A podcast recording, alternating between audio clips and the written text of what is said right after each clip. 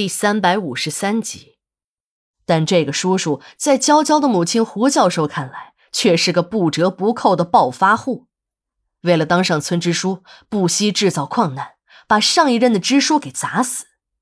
然而，令胡德利没有想到的是，当矿井发生事故时，自己在矿上当工程师的哥哥也一起被埋了起来。两家从此不再来往。胡教授的母亲到死也没原谅这个把自己男人埋进矿井的小叔子胡德利。胡德利虽然一直想找机会照顾一下他们母女，可都被拒绝了。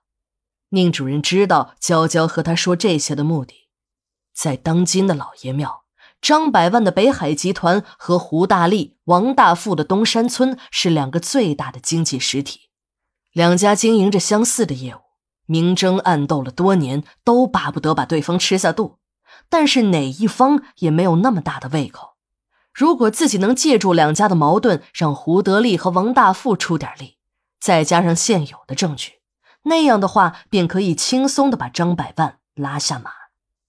宁主任当然领会了妻子的意图，但让他感觉不安的是，妻子好像是有了什么第六感，在他临行前的那晚，主动和他亲热起来。这让他很意外。妻子是个很传统的女人，别看已经结婚了多年，平时在电视中看到亲热的镜头，都会不自然的转过脸去。办那事儿时，更是要自己主动，妻子才会很羞涩的同意。可妻子今天完全是像换了一个人，火一样的热情也调动了宁主任每一根兴奋的神经。最让宁主任意外的是。妻子今天为了配合他，还提前脱得光光的钻进了被窝。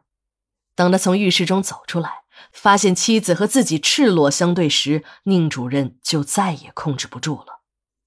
当两个人在忘我的翻滚时，宁主任有了前所未有的快感。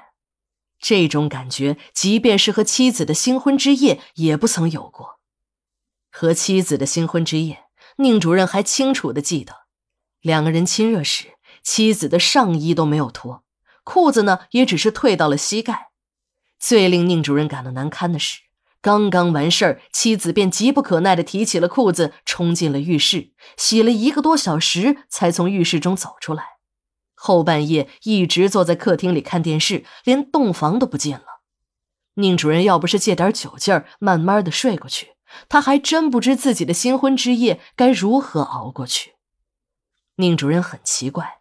一向腼腆的妻子为什么会变得如此懂风情？事情还没有完呢，妻子便把嘴巴贴在他的耳根，问他自己和别的女人有什么不同时，他才知道自己一向讳莫如深的往事，妻子竟然早就知道。这次他衣锦还乡，妻子是怕他和老情人旧情复燃，所以才会对他这么说。女人的第六感往往都很灵验。这一次，娇娇的预感真的变成了现实。在宁主任的梦里，他已经和自己的初恋相会过无数次，那种激情和销魂让他每次都不愿意从梦中醒过来。没想到，自己的梦境竟然在张百万的圈套中变成了现实。他和老情人小莲肉搏的场面被张百万逮个正着，还拍成了录像。好汉不吃眼前亏的道理，宁主任还是懂的。他现在只能是先顺水推舟，答应和张百万合作，以后的事儿再做打算。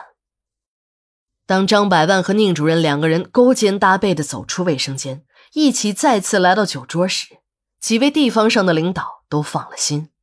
这时的宁主任完全像换了个人，频频举杯和他们大谈起乡情来。还说自己一定会尽最大的能力保护家乡的企业，为家乡的经济发展贡献自己的绵薄之力。几个领导是真的服了张百万，他们早就听说过这个有着“股市包青天”美名的宁主任，做事向来是六亲不认。